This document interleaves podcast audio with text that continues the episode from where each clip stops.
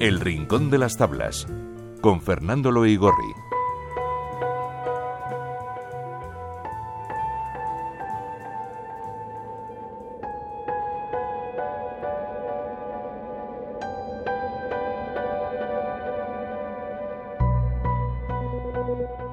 La primera vez que Fernando hablamos de otro Fernando, de Arrabal en este caso, en este rincón del teatro, lo hicimos con su obra más conocida, con El cementerio de automóviles, una obra que cierra lo que suele llamar su primer teatro.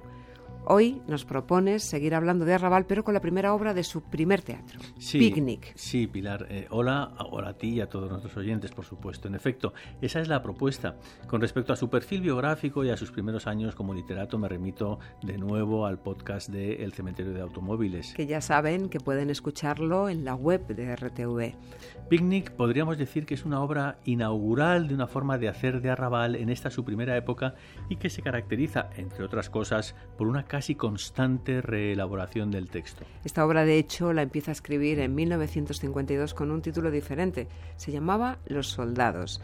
Da por terminada su creación nueve años más tarde, en 1961. Y a lo largo de esos nueve años escribe un mínimo de cinco versiones. Por ejemplo, en las primeras no existen los personajes de los camilleros. También son interesantes estas versiones porque tratándose de la primera pieza que sí se va a dar a conocer de Arrabal, vemos cómo desde el principio su obra dramática es radicalmente distinta a los autores españoles de su época. Algunos críticos incluso han llegado a pensar que Picnic no la incluye Arrabal en su primer volumen de teatro, que fue editado en 1958 porque aún no consideraba tener la versión definitiva. Que, que, la debió de escribir yo creo que por entonces, ¿no? entre 1958 y 1959. En todo caso, también es interesante seguir el rastro de estos cinco manuscritos porque nos permite descubrir una serie de características que luego se van a poder rastrear en muchas de sus obras. La primera sería la tendencia de, de Arrabal a huir de lo que podríamos llamar técnica fotográfica del teatro realista español de posguerra. No desarrolla una escena y luego otra, momentito, sino que más bien es un continuum de sucesos que pasan y que podrían ser esos como otros. También podemos observar cómo en las sucesivas versiones de Picnic va ocultando todo rastro de referencias localistas como nombres o lugares geográficos. Una tercera característica es que parte de una situación dramática muy sencilla un universo familiar y la aparición de un extraño en un entorno extraño, todo extraño a esa relación. ¿Qué, hijo mío? ¿Has matado muchos? ¿Cuándo? Pues estos días. ¿Dónde? Pues en esto de la guerra. Nah, mucho. He matado poco, casi nada. ¿Qué es lo que has matado más? ¿Caballos enemigos o soldados? No, caballos no. No hay caballos. ¿Y soldados? A lo mejor. ¿A lo mejor? ¿Es que no estás seguro? Sí, es que disparo sin mirar.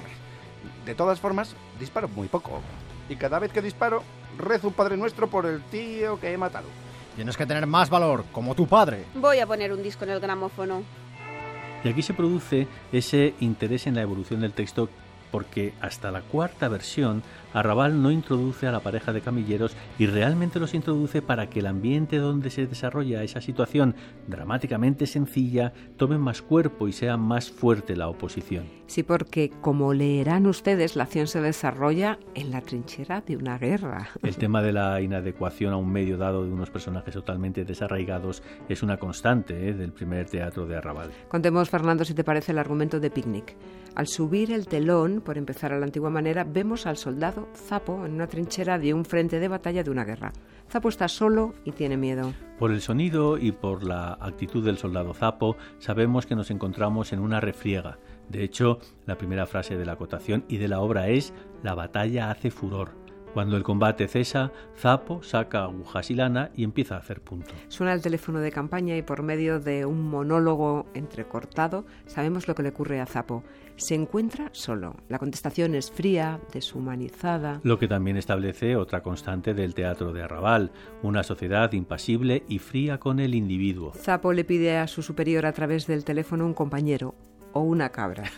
aquí, aquí, y según opinión de Ángel Berenguer, en su magnífica edición eh, de crítica de la obra de Arrabal, nos dice que esta forma de introducir lo inverosímil marca la diferencia entre el teatro de Arrabal y el teatro del absurdo.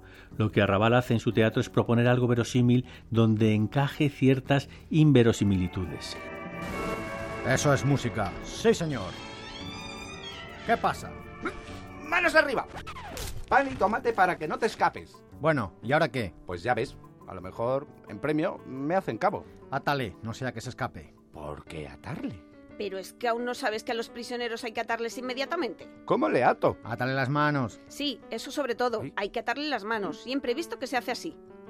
Bueno, Otro de esos puntos inverosímiles es lo que ocurre a continuación. Aparecen los padres de Zapo para comer con su hijo. Y la sorpresa de Zapo lo convierte en verosímil. Es una buena técnica, ¿no? Es decir, si Zapo hubiera visto absolutamente normal que sus padres fueran a almorzar con él a la trinchera, sería absurdo. Si se sorprende, se convierte en raro pero posible. Nos encontramos entonces con que los padres de Zapo han ido a pasar un domingo campestre con su hijo, pero en vez de ser un campo bucólico, es un campo de guerra. Lo que ocurrirá es que esa comida se verá interrumpida en varias ocasiones por hechos que podrían haber sido perfectamente otros, ¿no? Aparece Cepo, un soldado enemigo, y él mismo se convierte en prisionero. Un prisionero, Fernando, muy particular también, ¿no? Sí, porque los padres de Zapo, el señor y la señora Tepán, lo tratan casi casi como si fuera un hijo. También porque Zapo y Cepo son lo mismo, y no solo por el sonido de sus nombres, sino por su actitud ante la guerra y lo que sienten. A mí también me han entrado ganas de hacerme una contigo. Sí, una nuestra quedará también muy bien. bueno, si queréis yo os la hago. ¿Me dejarás el casco para hacer más Ah, militar? No quiero más fotos, con una ya hay de sobra. No se ponga usted así. ¿A usted qué más le da? Nada, no consiento que me hagan más fotos. Es mi última palabra. No insistas más. Los prisioneros suelen ser muy susceptibles. Si continuamos así, se disgustará y nos ahogará la fiesta. Bueno, ¿y qué hacemos ahora con el prisionero? Lo podemos invitar a comer, ¿te parece? Por mí no hay inconveniente. Así es que Zapo, el prisionero invitado Cepo, el señor y la señora Tepán se ponen a comer cuando se acerca una escuadrilla de aviones.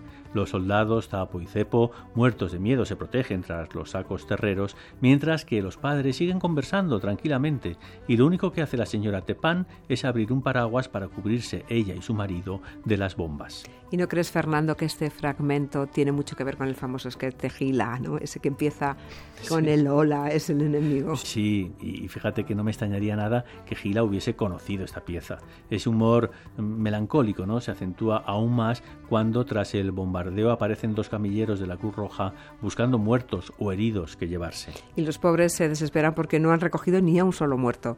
Y el señor Tepán se lamenta de su mala suerte. Vamos, vamos, vamos, que ni un muerto hayan podido transportar. Una vez que se han marchado los camilleros, vuelven a la comida y siguen hablando de cómo los dos fueron reclutados casi de la misma forma. Y el señor Tepán, que es un hombre de buenísimas ideas, le propone que ya que se aburren igual, matan muy poco y casi los reclutan de la misma forma, se podrían hacer compañía el uno al otro. ¿Qué? ¿Quiere comer con nosotros? Hombre, pues... Hemos traído un buen tintorro. Pues es así, es bueno, sí. Usted haga como si estuviera en su casa. Pídanos lo que quiera. Bueno, ¿Y qué? ¿Usted ha matado a muchos? ¿cuándo? Pues estos días. ¿Dónde? Pues en esto de la guerra. No mucho, he matado poco, mm, casi nada. ¿Qué es lo que ha matado más? ¿Caballos enemigos o soldados? No, caballos no, no hay caballos. ¿Y soldados? A lo mejor. A lo mejor, ¿es que no está seguro?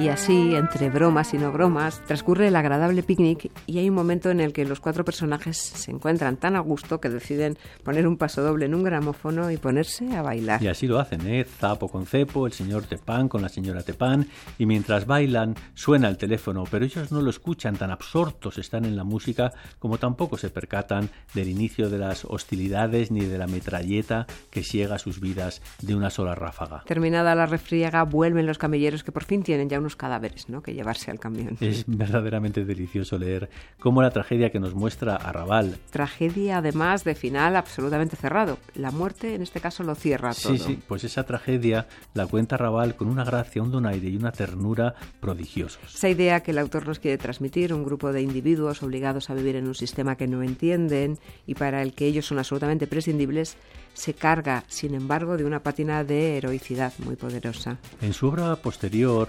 Arrabal va a utilizar el telón de fondo de la guerra para enfatizar esta disociación entre el individuo y la sociedad en la que vive, una sociedad en la que estamos alineados y excepto unos pocos, a la mayoría se nos ningunea, se nos niega la capacidad de participar e incluso cambiar la sociedad en la que vivimos. Años más tarde, Arrabal seguirá utilizando la metáfora de la guerra en sus películas Viva la muerte y Guernica. La diferencia es que en estas la crueldad y la sangre sí se dejan ver y provocan en el espectador el horror y no el humor.